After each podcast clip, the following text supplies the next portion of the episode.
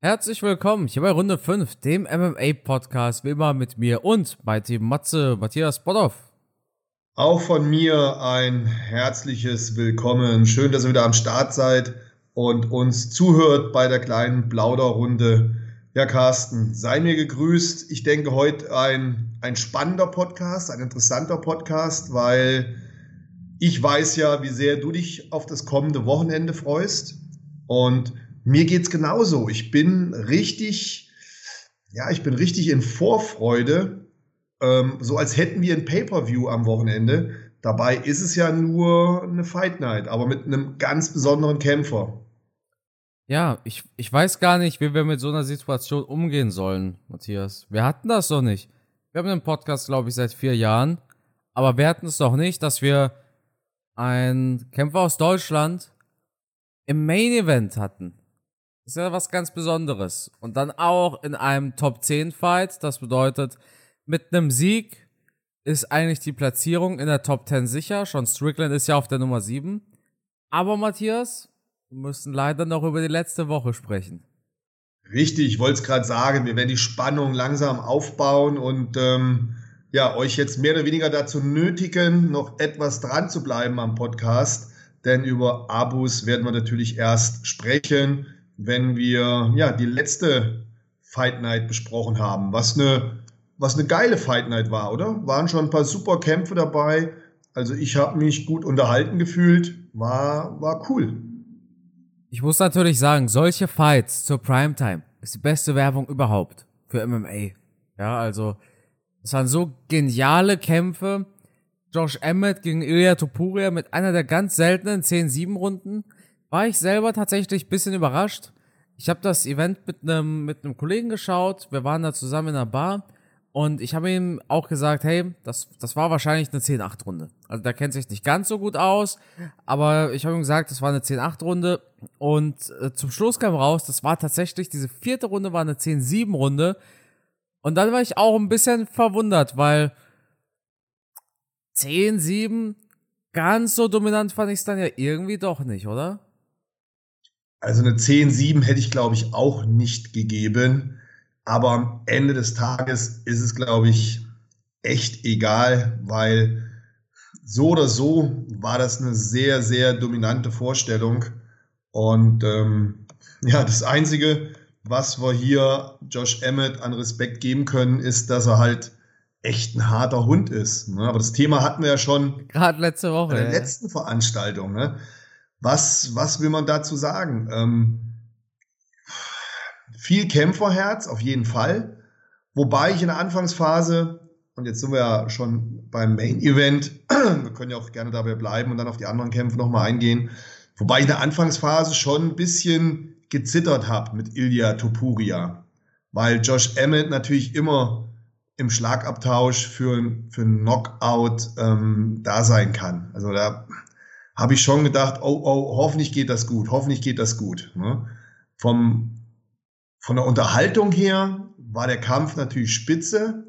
Von der Kampftaktik her hätte ich Toburia eher empfohlen, auch sein Ringen einzusetzen. Aber der war unheimlich selbstbewusst, der war unheimlich dominant, der wollte hier richtig abliefern. Und da kann man natürlich absolut gar nichts kritisieren, außer wenn man das Haar in der Suppe sucht. Dann hätte ich halt gesagt, oh, er ist schon ein gewisses Risiko eingegangen. Und das hätte man natürlich minimieren können, wenn man mehr auf Sicherheit gekämpft hätte, wenn er häufiger seine Ringen und Takedowns eingesetzt hätte. Aber er hat es nicht gemacht.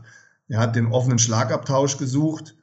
War, war schon eine brutale, geile Vorstellung. Oder man hat am Ende des Kampfes gesehen, was da für Bomben im Gesicht von Josh Emmett eingeschlagen sind. Also das war boah, ein harter Fight. Ich muss zugeben, wenn man, wenn man deinen Satz gerade hört, dann denkt man gar nicht, dass es einen 50 zu 42 gab. Man denkt ja, das war ein total knapper Kampf. Auf den Scorecards war das ja eine eindeutige Geschichte.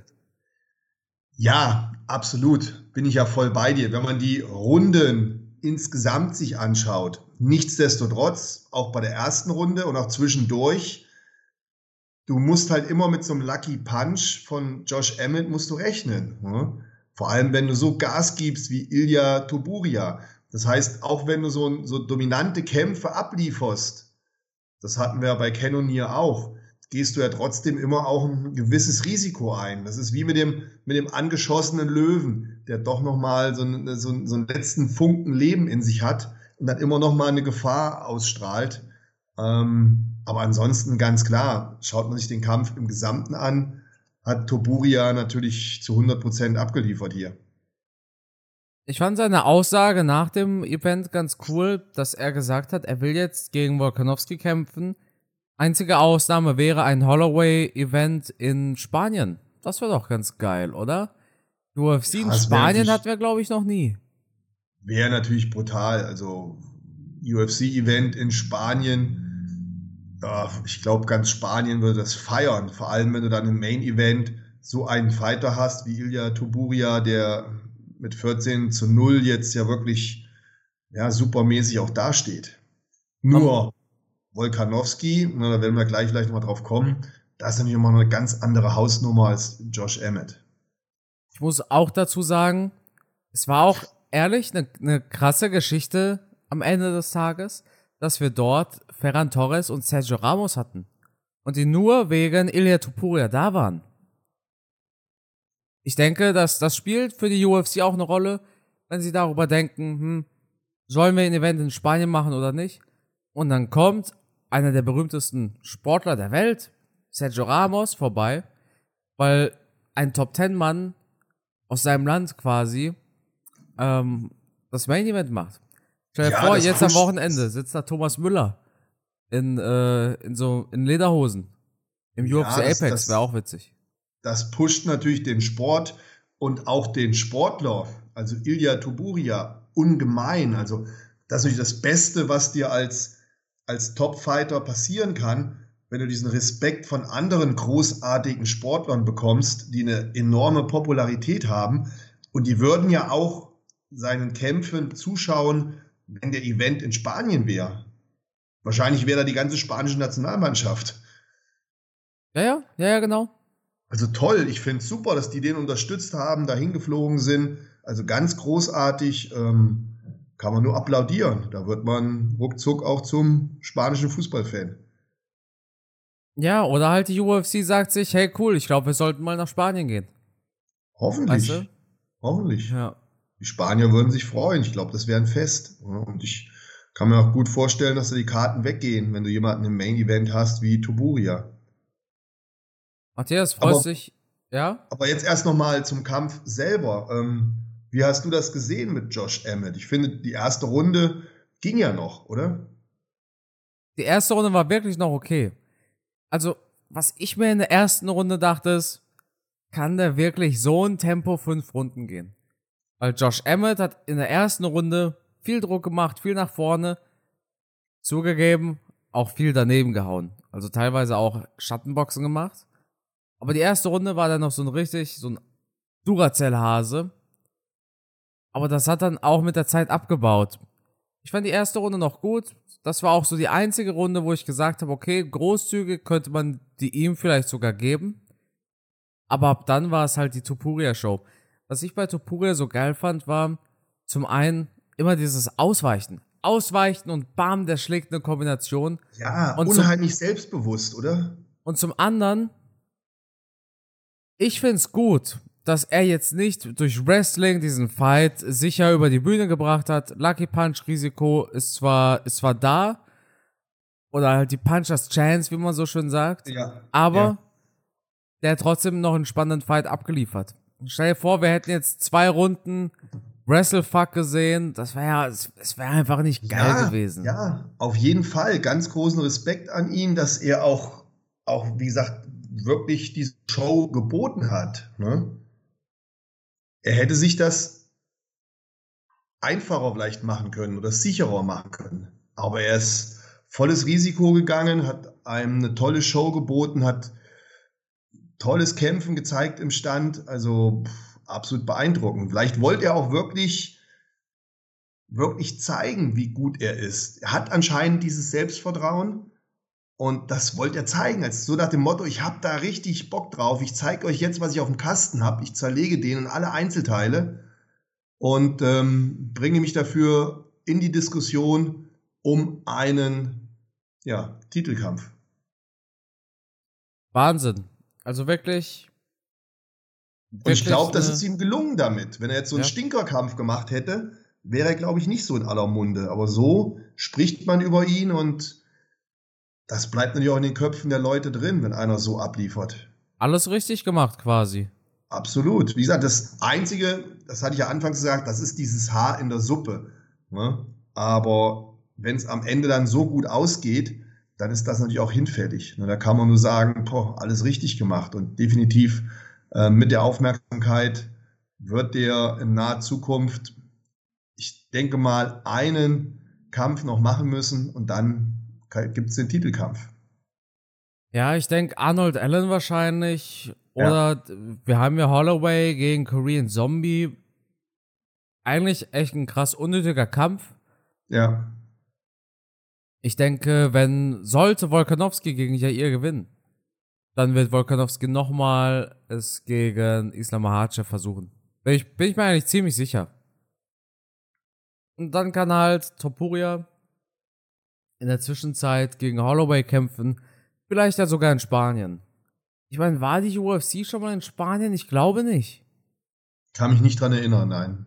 Dabei war die UFC, dabei war die UFC, ich meine, die, die war schon so oft in Deutschland in der Vergangenheit.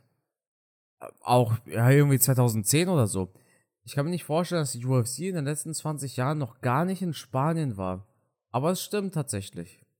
Die UFC war nicht in Spanien. Ich kann mich nicht dran erinnern. Weder in Spanien noch in Italien. Ja, Wahnsinn. Ich glaube, Deutschland ist erstmal nicht dran, ey. Ohne Scheiß. Wobei, ja, am Wochenende kann sich alles ändern. Vielleicht, vielleicht bringt uns am Wochenende sogar jemand einen Titelfight nach Deutschland. Aber dann würde ich sagen, haken wir diese UFC Fight Night ab. Matthias, Samstag auf Sonntag. Jetzt, jetzt mal ganz ehrlich, weil die UFC Fight Night, die kommt, die ist wirklich underrated. Die ist nämlich wirklich legitim gut. Also guck dir mal die Fightcard an, wenn wir da so haben. Blagoj Ivanov gegen Alexander Romanov. Blagoj Ivanov hat sich so dermaßen mal Respekt verdient. Der hat irgendwie zehn Messerstiche mal abbekommen, lag dann wochenlang im Koma und kämpft einfach immer noch. Was geht mit dem ab? Was ist das denn bitte für ein Monster? ja, er muss verrückt sein. Auf der Wiedergeboren und sich gesagt, ja, wenn mich die Messerstiche nicht töten können, dann schafft es auch keiner im Käfig. Ja. Dann haben wir auf der anderen Seite Alexander Romanov. Ein so talentierter Fighter ist das gewesen, weißt du das? Der war so, so talentiert. Sein großes Problem war aber, dass ähm, sein Coach wollte irgendwie nicht zurück in die Heimat. Irgendwie sowas war da. Also, Alexander Romanov ist zurück in die Heimat gezogen und hat seinem Coach gesagt, hey, komm doch mit. Coach hat gesagt, nein, ich bin hier zu Hause, ich komme nicht mit. Und dann ist Romanov einfach ohne den Coach weggezogen. Irgendwie sowas war da. Und jetzt wog Romanov bei seinem letzten Fight 12 Kilo mehr als im Kampf davor. Also wirklich komplett außer Form und sah gar nicht gut aus. Schade, ich denke, da kommt auch nichts mehr Gutes bei rum. Wir haben Jana Santos, ehemals Jana Kunitskaya. Kevin Lee versteckt sich in den Prelims, Matthias. Ja, ein absoluter Knaller. Als ob wir, den, als ob wir den dann nicht bemerken, ne? ich hätte es nie bemerkt, wenn ich nicht diesem wundervollen YouTuber folgen würde, namens Kampfgeist MMA. Gestern Abend auf dem Nachhauseweg gehört, und denke mir, was, was, Kevin Lee kämpft? Wow, ist komplett an mir vorbeigegangen. Ähm, schön, dass du es ansprichst. Ja, bin ich mega gespannt drauf. Wobei ich denke, seine Zeit ist durch. Ja, da kämpft er auch irgendwie gegen so einen. Einfach wieder gegen so einen, gegen so einen krassen Russen. Ich, ich musste schmunzeln, als ich das gesehen habe, weil ich denke mir, was denkt sich wohl die UFC? Kevin Lee kommt zurück, sie stecken ihn einmal in die Prelims. Prelims muss nichts Schlechtes heißen, weil Kevin Lee ist der letzte Fight auf den Prelims. Das heißt, das sehen nochmal einige Leute, weil das frei empfangbar ist quasi. Aber sie stecken ihn in die Prelims gegen einen 21 zu 2 Russen, ja. Ich glaube, die UFC ist noch ein bisschen sauer, dass er gegangen ist. Zu Eagle FC. Jedenfalls, jedenfalls, ähm, das, das wird kein einfacher Abend für ihn. Pass mal auf. Ja, ganz ehrlich, wer im Jahr 2022 gegen Diego Sanchez eine Decision kämpft und Diego Sanchez gar nicht mal so schlecht aussah in dem Fight, der wird es ganz, ganz schwer haben. Gegen einen wirklich hungrigen. Vor allem dieser Rinat Fakredinov weiß ja wahrscheinlich auch, dass Kevin Lee ein großer Name ist. Und er wird sich sagen, ja. hey, ich, ich werde den smashen. Ja, ja, davon gehe ich aus. Es wird so eine russische Kampfmaschine sein, der schon einige Schlachten hinter sich hat. Jetzt bei der UFC habe ich ihn gar nicht so auf dem Schirm, wobei der da auch schon ein, zwei Mal gekämpft hat. Ähm, vielleicht, wenn ich ihn im Käfig sehe, dass mir dann wieder seine Kämpfe einfallen. Aber ich, ich tippe sogar darauf, dass Kevin Lee verliert. Ja, würde ich tatsächlich auch sagen. Ich glaube, das ist einfach durch. Mit den schweren Verletzungen, den ganzen Auf und Abs, wenn du dann einmal aus dem Game raus bist. Ähm, ich glaube nicht, dass man dann nochmal richtig stark zurückkommt. Wobei vom Alter her wäre es kein Problem. Er ist erst 30. Hm. Aber ich, ich kann es mir einfach nicht vorstellen.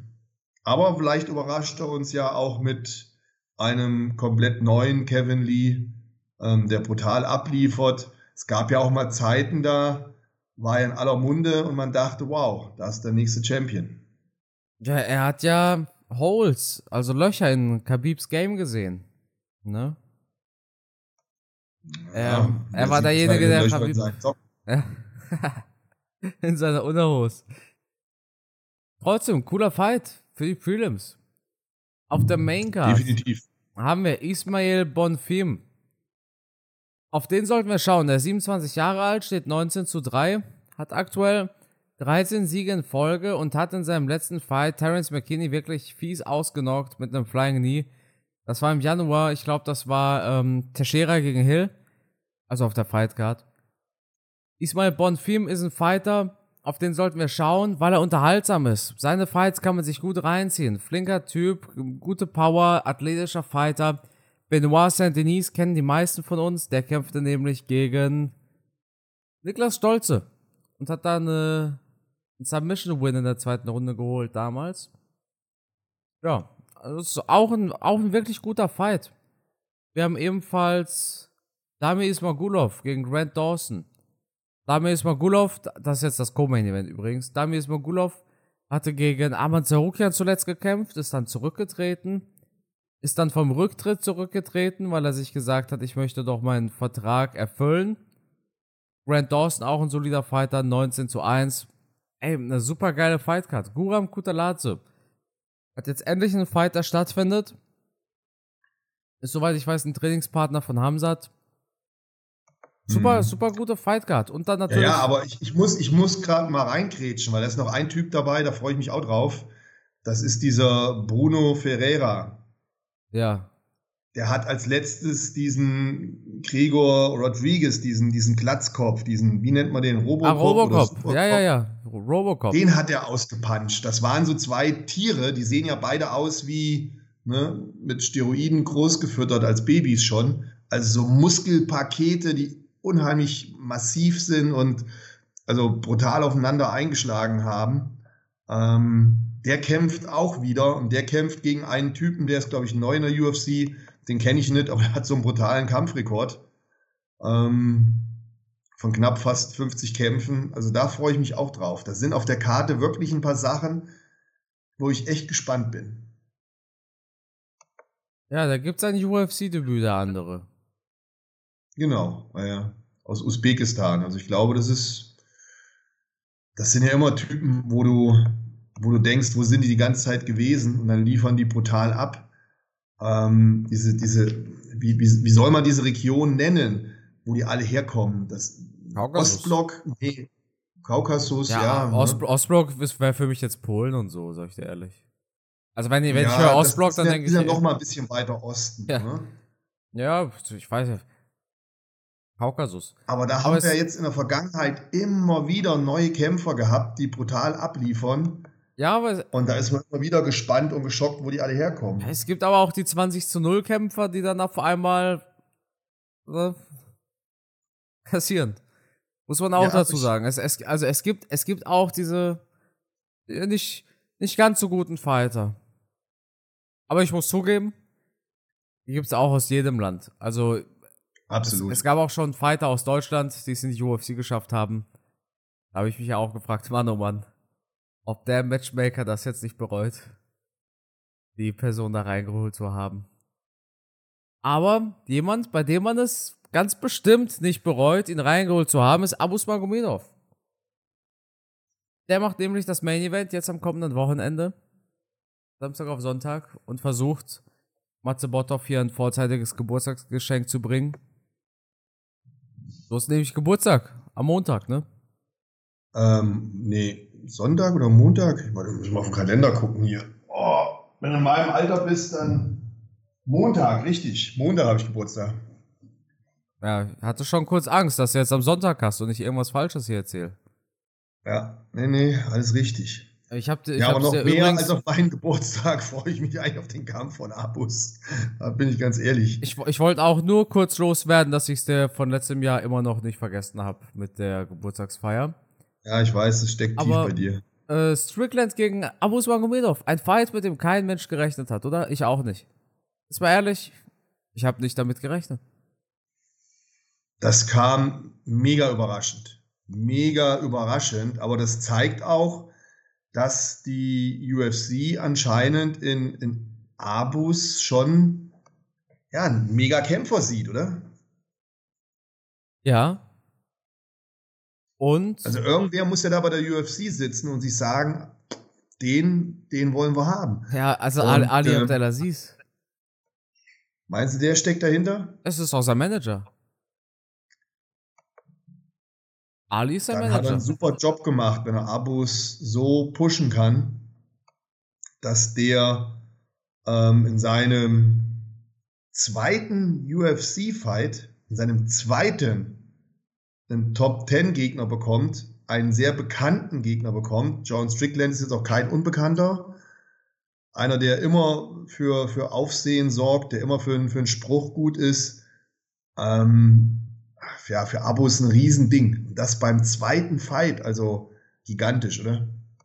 Ich denke, das Problem ist aber auch, dass es schon der siebte angekündigte Fight ist. Weißt du, was ich meine? Das heißt, Abus hat erst einmal gekämpft, aber insgesamt gab es sechs Fights. Die standen und schon Strickland ist jetzt der siebte Fight. Und die Fights sind ausgefallen. Mal lag das Problem bei Abus, mal lag das Problem bei Gegnern. Und ich denke, die UFC hat jetzt einfach keinen anderen Gegner gefunden. Und ähm, ich denke, viele waren noch einfach nicht bereit. Und ich denke, dass Strickland, hat er selber gesagt, der hat den Kampf wegen Geld angenommen. Mhm.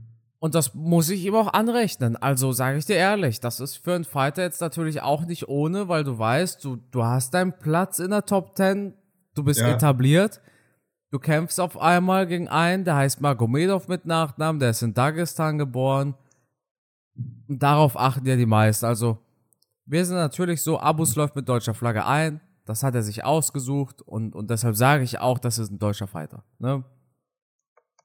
Aber viele aus den USA sehen in Abus einfach diesen Middleweight Dagestan-Killer. Weißt du, was ich meine? Und Sha- Sean Strickland geht hier schon ein hohes Risiko ein, weil er weiß, es ist ein unranked Fighter. Und er selber ist ja ein Top 10, der müsste ja eigentlich locker gewinnen. Deshalb lasst er auf Sean Strickland viel mehr Druck. Ich denke, dass Abus diesen Fight aus ganz vielen verschiedenen Gründen gewinnen wird. Strickland darf nicht unterschätzt werden. Der Typ hat eine ri- richtig gute Takedown-Defense und ist eine absolute Jab-Machine. Also das sind die zwei Sachen. Wenn Strickland gewinnt, dann gewinnt er so. Durch Jabs und Takedown-Defense. Ich denke aber, dass Abus zu, wie soll ich sagen, im Käfig zu nervig ist, als dass Sean Strickland so sein, sein Jab-Game durchbringen kann. Ich habe mir ein paar PFL-Kämpfe von Abus angeguckt. Wenn er seinen Gegner trifft, der nervt seinen Gegner richtig im Käfig. Der geht da hinterher, der, der lässt ihm keine Zeit. Sean Strickland nimmt immer so den Wind aus den Segeln. Aber Abus sagt sich dann, scheiß drauf, so, ich knall noch weiter drauf. Und ich denke, das könnte sehr ungemütlich für Sean Strickland werden. Plus, er hat echt ein krasses Wrestling. Also, wir haben gestern im Stream diesen Fight gegen äh, Sadibu C geguckt. Da waren zwei Takedowns dabei. Da hat, ihn, da hat Abus ihn teilweise durch die Luft geschmissen. Ich sage aber auch ganz klar dazu, ich bin voreingenommen. Ich, ich würde mich als Freund von Abus sehen. Und dementsprechend ähm, gehe ich davon aus, dass Abus gewinnt. Ich bin ein bisschen biased, das ist auch vollkommen okay. Ich habe über acht Jahre darauf gewartet, dass wir eine deutsche Flagge im Main Event sehen. Und deshalb hoffen wir einfach mal. Realistisch gesehen ist das für mich ein 60-40-Fight. Also ich sage, Abus macht das zu 60%. In meinem Kopf sage ich 100%. Also ich zweifle nicht dran. Aber ich war auch nie der Fan von Leuten, die gesagt haben, Hamzat würde Usman besiegen und so. Ich habe da auch immer gesagt, Leute, entspannt euch mal. Das, kommen wir auf den Boden der Tatsachen zurück. Es wird ein knapper Fight, es wird ein tougher Fight und ich denke, dass Abus gewinnt, weil ich es mir wünsche. Ähm, ich hoffe es einfach. Das, das wäre so wichtig. Das wäre so krass wichtig und das wäre mehr oder weniger Geschichte, die geschrieben werden würde. Der erste Ranked Fighter seit Dennis Siever. Und Dennis Siever ist einfach bald zehn Jahre her. Das musst du dir echt mal vorstellen. Matze, was ja. denkst du? Ja, ich, kann mich nur all deinen Worten komplett anschließen. Ich habe natürlich auch die Fanbrille auf, ganz klar. Ich bin Abus-Fan, ähm, gebe ich offen zu. Deswegen kann ich hier auch vom, vom Herzen schon gar nichts anderes sagen, als der wird das Ding zu 100% gewinnen. Nichtsdestotrotz auch Respekt an Strickland, dass er den Kampf angenommen hat. Geld hin oder her, zu sagen, ich kämpfe nach hinten gegen so einen starken Fighter. Die Eier muss man erstmal haben, aber dafür ist John Strickland bekannt. Der hat Eier.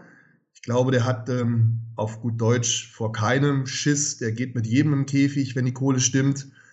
Und das, das ist vielleicht auch der Punkt, den, den man ihm hoch anrechnen muss, der ihn auch gefährlich macht. Der kann seine Leistung immer abrufen im Käfig, weil er mit den Emotionen, mit den, mit den Gefühlen sehr gut umgehen kann. Oftmals wirft man ihm dann auch vor, der ist schon wieder zu cool, so als würde er so einen Sparringskampf machen. Aber das zeichnet ihn halt so ein bisschen aus, dass er halt relativ konstant seine Leistung im Käfig abrufen kann. Auf der anderen Seite, wer, wer Strickland bucht, weiß, was er bekommt. Ich glaube nicht, dass er von seinem Kampfstil irgendwas anderes zeigen wird.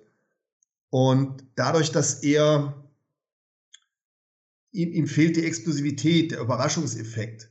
Bei ihm sieht jede Runde gleich aus.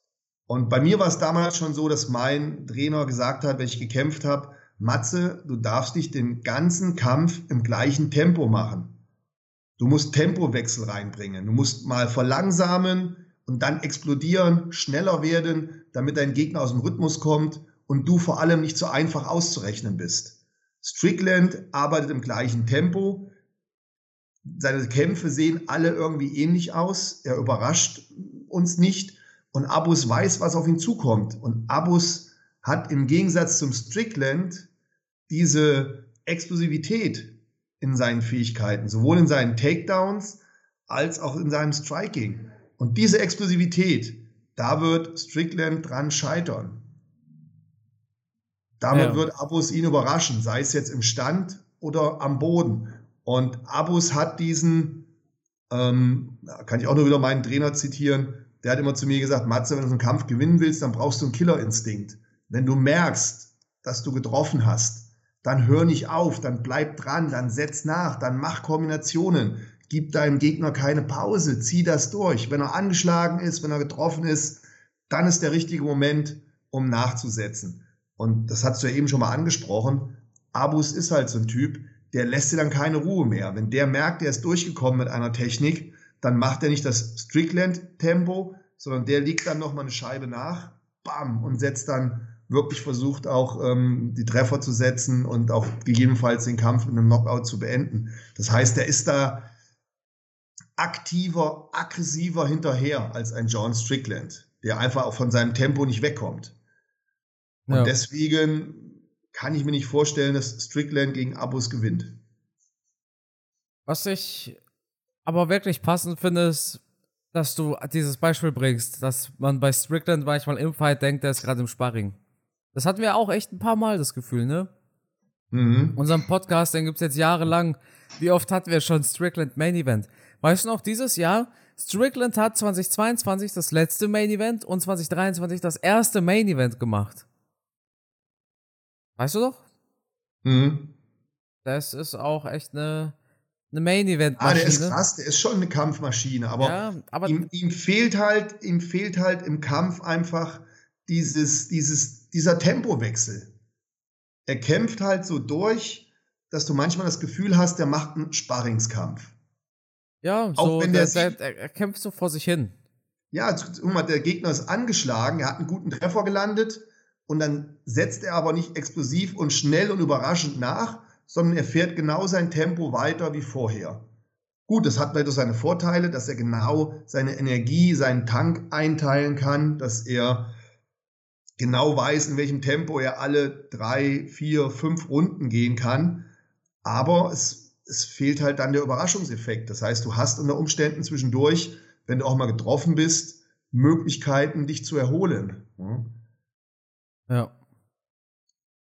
Was halt auch, Strickland hat Nehmerqualitäten, der nimmt halt auch schon mal einen Schlag, er macht schon Druck nach vorne, das muss man ihm lassen. Ähm, aber er ich, man erkennt ihn sofort an seinem Kampfstil. Und ich finde, dass es halt sehr gut auszurechnen ist. Ja, absolut. Spannend. Ich finde es spannend, weil ich, ich finde Strickland einfach als Kämpfer so spannend, weil man kann über ihn so viel sagen und es stimmt ja auch, was, wenn, wenn wir sagen, das sieht aus, als ob er ein Sparring macht und er ist eine Jab-Maschine und so. Aber der hält sich, der hält sich in der Top 10. Obwohl er so eigenartig kämpft. Das ist ja gerade das Kuriose.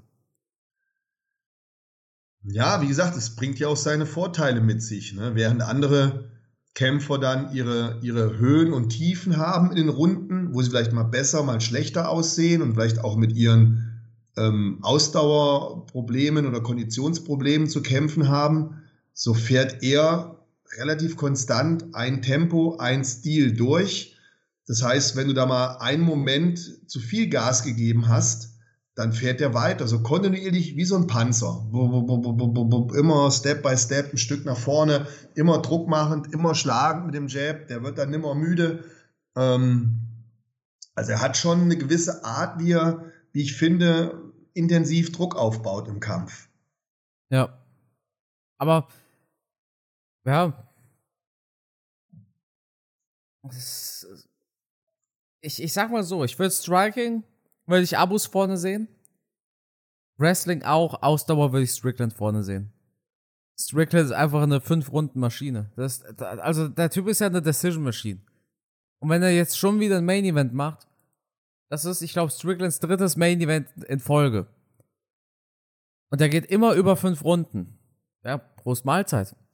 Abus ging noch nie über die dritte Runde hinaus.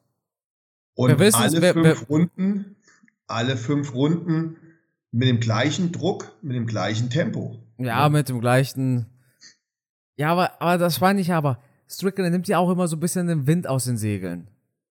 Es ist jetzt nicht so, als ob du da dich fühlst wie Paulo Costa oder Justin Gaethje und denkst, meine Güte, ich zerbreche gleich. Mhm. Sondern eher, ja, Strickland macht Druck, ohne viel Druck zu machen. Ich finde das so schwer zu erklären. Muss man gesehen haben. Ähm, ich kann Abus, ich, ich, ich muss Strickland vorne sehen. Abus ging einfach noch nicht über die dritte Runde hinaus. Vielleicht ist Abus aus oder so eine krasse Ausdauermaschine. Wir wissen es nicht. Es wird sich zeigen. Ich glaube nicht, dass Abus fünf Runden gehen wird. Ich glaube auch nicht, dass es ein Decision-Win wird. Ich denke, einer von beiden wird vorzeitig gewinnen. Also ich denke Abus. Das Problem ist, Strickland ist halt auch echt so ein, so ein Betonkopf, ja, also den, ja, den kriegst du ja. nicht so leicht ausgenockt. Außer du das bist Alex Pereira. Das wollte ich auch noch anführen. Der hat auf alle Fälle Nehmer-Qualitäten, auch wenn er gegen Alex Pereira K.O. gegangen ist. Aber man darf halt auch nicht vergessen, der ist ähm, mit Uriah Hall über die Zeit gegangen, er ist mit, mit äh, O'Neill über die Zeit gegangen. Und die haben ja auch alle Dampf in Fäusten. Oder auch Uriah Hall ist ja auch jemand, der sehr, sehr gute Kicks hat. Ne? Mit denen ist der fünf Runden gegangen. Und wir haben jetzt gegen Vittori gesehen, was es heißt, mit Jared Cannonier fünf Runden zu gehen. Also äh, Strickland zu unterschätzen von unserer Seite her, das wäre jetzt definitiv auch ein Fehler. Auf jeden Fall. Ja. Weil, wie du schon sagst, Kondition, dieses Durchsetzungsvermögen, dieses permanente Druckmachen, auch mit dem Jab, das über fünf Runden, da kann natürlich auch einiges passieren. Also, wenn, wenn Strickland gewinnt, dann mit Sicherheit über die Zeit, weil, weil Abus, was wir uns natürlich nicht wünschen, nach hinten raus vielleicht der Akku etwas leerer geht. Kämpfer, die explosiv sind, haben meistens eher Konditionsprobleme als Kämpfer, die, die nicht diese Explosivität in ihren Techniken haben. Siehe ähm, zum Beispiel Nate Diaz. Oder McGregor halt. McGregor als, als ist das Gegenteil. Als explosives jemand, Beispiel, ja, ja. Ist, ja, ja. Der lebt von seiner Schnelligkeit, von seiner Explosivität. Der hat ganz anders mit der, mit der Kondition zu handeln, umzugehen, als jetzt Nate Diaz, der konstant alle fünf Runden im gleichen Tempo durchgeht. Ich glaube, Fira Sahabi hat das mal erklärt in einem Podcast. Das liegt an den Muskeln, wie sie aufgebaut sind. Also es liegt an deiner, an deiner Genetik, ob du explosiv bist oder nicht. Weißt du das? Das ist tatsächlich so. Das, das stimmt. Das kann ich halt auch beobachten. Auch hier bei mir im, im, im Studio, im Training, bei meinen Klienten kannst du das sehr gut beobachten. Diejenigen, die, die, die hart und schnell schlagen können, die tun sich unheimlich schwer, Kondition aufzubauen, Ausdauer aufzubauen, während die, die von Haus aus eine gute Ausdauer haben, das merkst du schon beim Laufen, das merkst du schon ähm, bei den Konditionsübungen, die wir machen, die schaffen es einfach nicht so viel Kraft aufzubauen, auch nicht so viel Maximalkraft, also Gewichte heben, Maximalkraft, und die schaffen es auch nicht so hart und explosiv zu schlagen. Aber wenn du die hier im Training siehst und du machst Konditionsübungen, da sind die voll dabei, da können die konstant ein Level fahren, auch bei brütender Hitze hier. Ähm, da hast du definitiv Unterschiede und das kann man auch zurückführen auf die Zusammensetzung deiner, deiner Muskelfaser, wie die Verteilung ist. Ja. Super interessantes Thema.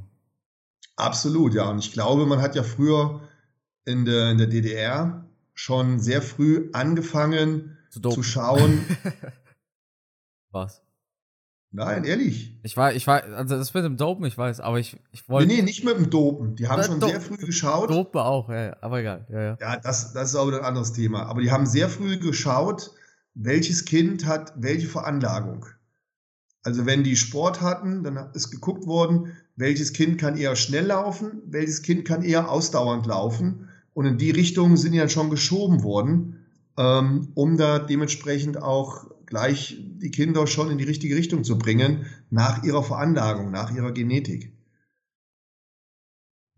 Ich habe letztens eine Sache in meiner Insta-Story gefragt, und zwar, ob die Leute denken, dass Athleten wie LeBron James oder so, hätten die jetzt nicht mit Basketball gestartet, als sie klein waren, sondern zum Beispiel mit MMA, ob die UFC-Champions geworden wären. Ähm, was mich da interessieren würde, Matthias, du bist ja in deinem Sport auch sehr weit gekommen. Hast du dich zum Beispiel schon mal gefragt, hättest du mit Bodybuilding nie angefangen, sondern den gleichen Fokus und die gleiche Zeit und Leidenschaft in Kampfsport investiert, wie weit du gekommen wärst? Ich bin ja weit gekommen im Kampfsport. Ich habe ja auch zahlreiche Wettkämpfe gewonnen. Ich denke, wenn du die richtigen körperlichen Voraussetzungen hast, also eine gewisse Genetik muss dir natürlich gegeben sein. Wenn du die hast, dann kannst du in vielen verschiedenen Sportarten erfolgreich sein. Weil am Ende, wenn du dir die Sportler anschaust, die eigentlichen Tugenden, Fähigkeiten, die sind bei allen erfolgreichen Sportlern gleich. Egal, ob du dir einen Kampfsportler anschaust oder einen Fußballer oder einen Basketballer, letztendlich beginnt alles in der Kindheit mit sehr viel Fleiß, mit sehr viel Disziplin, mit einer Leidenschaft für die Sache, die sie machen. Und ich bin mir sicher, wenn sie diese Leidenschaft in irgendeinen anderen Sport gebracht hätten, wären die da genauso erfolgreich. Ja, das ist die Frage, die ich mir gestellt hatte. Ich ob, denke ob schon. Es, ob es bei den Athleten eher ausgemacht hat, wie sie, wie sie im Kopf drauf waren. Also ob, ob Ronaldo auch ein genauso erfolgreicher Kampfsportler sein könnte, einfach weil sein Kopf anders tickt. Nicht, weil sein Körper irgendwie anders gebaut ist oder so, sondern nur, weil er im Kopf anders tickt. Das sind immer die Ersten auf dem Platz. Das sind immer die, die eine Stunde vor, den, vor allen anderen Genau. da sind. Weißt du? Genau. Ja, ich, Und- ich bin der Meinung, ich bin der Meinung, dass egal welche Ausnahmesportler du da nimmst, jetzt einen Ronaldo oder einen äh, im Tennis einen Rafael Nadal ähm, oder jetzt im, im Bodybuilding einen Arnold Schwarzenegger, wenn du denen ihre Lebensgeschichten anschaust, das ist halt alles geprägt von unheimlich viel Disziplin, Ehrgeiz und Leidenschaft. Natürlich brauchst du dann für die ein oder andere Sportart die richtige Genetik, wie zum Beispiel fürs Bodybuilding oder wenn du ein super Sprinter werden willst. Aber ähm, im Großen und Ganzen entscheidet dein Kopf darüber. Und wenn du dann so Sportarten hast, wo du ja nicht zwangsläufig einen, eine Sache nur brauchst, also, ne, also jetzt ein Langstreckenläufer, der braucht ja nur Ausdauer. Ein Sprinter braucht nur die Schnellkraft. Aber im Kampfsport brauchst du ja viele Fähigkeiten. Und da bin ich mir sicher, hätte jeder von denen, ein Ronaldo, ein, ein Michael Jordan, ein Rafael Nadal, die wären auch alle gute Kampfsportler geworden. Ja. Glaube ich tatsächlich auch. Kommt natürlich nochmal drauf an, ob sie, ob sie es leiden können, ins Gesicht gehauen zu werden. Ja, Brock- das sind natürlich alles noch Faktoren, die dazukommen im Einzelnen. Diese, diese, diese Leidenschaft für den Fußball, die bei einem Ronaldo ja schon als Kind angefangen hat, ähm, die, die, das muss natürlich einfach drin sein. Und wenn du dann einfach dieses, diese Leidenschaft für den jeweiligen Sport nicht hast, dann funktioniert es natürlich nicht. Aber wenn du das mitbringst, die, die haben natürlich diese Leidenschaft gehabt, aber alle haben auch unheimlich viel Motivation und Disziplin mitgebracht. Das sind alles richtig harte Arbeiter. Keiner von denen hat irgendwas geschenkt bekommen. Auch ihr deutscher Basketballer, wie heißt er, Nowitzki? Ja. Schau dir das an, wenn du denen seine Lebensgeschichte guckst, wie oft der mit seinem Trainer dagestanden hat und hat Körbe geworfen. Stunde für Stunde, Tag für Tag. Du musst bereit sein, dich dafür aufzuopfern. Du musst bereit sein, ein gewisses Risiko einzugehen, indem du halt viele andere Dinge auch vernachlässigst. Was schlimm ist. Ne? Viele vernachlässigen ihre Schule, ähm, persönliche Beziehungen, Freundeskreis und, und, und. Das vergisst man dabei. Ähm, schön für die, die dann aus einem, aus einer sicheren Familie kommen, die halt das Geld haben, um dich auf die Tennisschule zu schicken. Im Kampfsport ist es ja oftmals so, dass die wirklich aus armen Verhältnissen kommen und alles auf eine Karte setzen, wie ein Charles Oliveira, der dann wirklich oft, oder Jose Aldo, die wirklich nichts haben. Ja, wo man überlegen muss, investiere ich jetzt meine Zeit lieber in Schulbildung oder lebe ich auf der Straße und mache nur Kampfsport? Also eine gewisse Risikobereitschaft mussten die natürlich auch mitbringen. Ähm, ja, sind viele Faktoren, aber am Ende des Tages passiert es im Kopf und da bin ich mir auch sicher, ein, ein Jose Aldo hätte auch ein super Fußballer werden können. Im Umkehrschluss ähm, natürlich auch aus anderen Sportarten gute Kampfsportler. Die bringen halt alle auch diese Kämpfermentalität mit. Guck dir doch einen Ronaldo an. Viele schimpfen auf den. Ja, so arrogant, so dies und das. Und das sei mal dahingestellt. Aber guckt man sich die Leistung an, über wie viele Jahre der jetzt schon Fußball spielt, sein Training durchzieht, diszipliniert sich ernährt. Oder hier der, der Footballspieler, der, der Quarterback, wie heißt er, der erfolgreichste der Welt? Tom Brady. Das Brady. ist eine Maschine, der Typ. Der, der isst nur nach Plan, der kein Junkfood, die gesündeste Ernährung, der macht sein Krafttraining, sein Stretching jeden Tag. Also eine echte Maschine, der Typ. Hey, ja, ich der, der hat sich scheiden lassen von seiner Frau, weil er mit Football nicht aufhören konnte. Weißt du das? Das, das, das wusste ich jetzt nicht, aber das zeigt dann das, was ich eben gesagt hatte mit dieser, mit dieser Aufopferung, ne? dass, dass soziale Kontakte darunter leiden. Dass, die, die ähm, leben nur für das. Ja, genau, genau. Brady war, glaube ich, mit, war der nicht mit ähm, Giselle Bündchen verheiratet? Nee, ist er noch mit der zusammen, oder? Nee. Weil er nicht aufhören wollte. Echt? Haben die sich jetzt getrennt? Ja, das ist schon letztes Jahr. Kann Ich sein, dachte, dass. das würde jetzt weiter zurückliegen mit seiner Trennung. Das haben wir doch gleich geklärt. Ähm. Nee, nee, die sind getrennt. Nach 13 Jahren. Und einer der Gründe, also das ist jetzt ja, die, die hat jetzt natürlich kein offizielles Statement gegeben, warum sie sich scheiden lassen oder so. Aber Tom Brady hatte eigentlich versprochen aufzuhören, wollte aufhören und hat dann einfach gemerkt, er kann nicht. Der, der, also, ich, ich weiß nicht, er ist süchtig, was auch immer, er braucht das. Und dann hat sie sich gesagt, okay, dann fuck auf. Krass. Ja.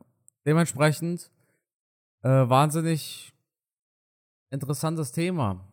In, in so, also ich ist echt schwer so nach, voll, nachzuvollziehen, wie diese Athleten ticken, die an der absoluten Weltspitze stehen. Also ich, Ja. der, so wie Tom Brady, Cristiano Ronaldo. Ja, Ja. Gut, ja krass. Ja, Matthias, freuen wir uns aufs Wochenende. wir brauchen noch eine endgültige Prognose von dir. Abus gegen Sean Strickland. Wer gewinnt, wann gewinnt er und wie? Abos durch K.O. in der zweiten Runde. Echt? Ich hätte ich hätt gesagt, Submission, vierte, vierte Runde Submission. Ein Rear Naked Choke. Rear Naked Choke in der vierten Runde. Auch nicht schlecht, ne? stimmt. Ja. Aber Strickland ist Black Belt, ja, dürfen wir nicht vergessen. Er hat gesagt, er ist Black Belt, dann, dann wurde er irgendwie von, von Kamaru Usman damals verprügelt und dann hat er aufgehört, so viel zu grappeln. weil er vom Wrestler verprügelt wurde. ja, vielleicht sehen wir was Neues am Wochenende. Ich bin mega gespannt. Matthias, ich danke dir wie immer für deine Zeit. Das erste deutsche Main Event in über acht Jahren, das ist eine, ein wichtiger Schritt für den Sport auch in Deutschland. Dementsprechend hoffe ich, dass wir am Wochenende alle am Start sind und Abos supporten. Leute, vielen Dank an euch wie immer fürs Zuhören und Matze, das Schlusswort, das gehört natürlich ausschließlich dir. Ja, vielen Dank, dass ihr wieder am Start wart. Und ähm, der Carsten hat es gerade schon gesagt. Freuen wir uns darauf, dass ein ja, Kämpfer, der für Deutschland kämpft, unsere Flagge präsentiert, am Wochenende am Start ist. Ähm, ich habe mal ein Interview von Abus gesehen, da hat er es auch erklärt, warum für Deutschland. Fand ich sehr sympathisch, finde ich ganz toll. Deswegen, ich bin auf alle Fälle zu 100 Prozent. Bitte? Warum denn? Ich, warum? Also warum, ja, warum für Deutschland? Ähm, er hat es so ein bisschen erklärt, dass er halt, wenn ich es richtig in Erinnerung habe, viel Zeit hier verbracht hat und Deutschland ihm viel gegeben hat. Und äh, ja, fand ich sehr sympathisch, das Interview von ihm. Ach so, ja. Dankbar wahrscheinlich, oder? Ja, ja, So ja, ja. Ja, ja. Oder war da, war da sehr dankbar und äh, kam wirklich sehr sympathisch rüber. Ähm, ja, auch das, wie gesagt, noch ein Grund, warum ich natürlich Fanboy bin, wenn da, wenn da jemand so dazu steht und, und sich auch so gut äußert ähm, und einfach sympathisch rüberkommt, auch in den Interviews. Logisch, dass man dann auch Sympathien für den hat. Also ich finde ihn wirklich sympathisch. Ähm, deswegen ganz klar, Daumen sind gedrückt. Ähm, ja, bleibt uns treu und natürlich nächste Woche wieder einschalten, wenn wir über diese Fight Night sprechen werden, von der ich mir viel verspreche, wo wir dann über den weiteren Wertegang von Abus Magomedov sprechen werden, wenn er Strickland weggeputzt hat. Bis dahin. Ciao.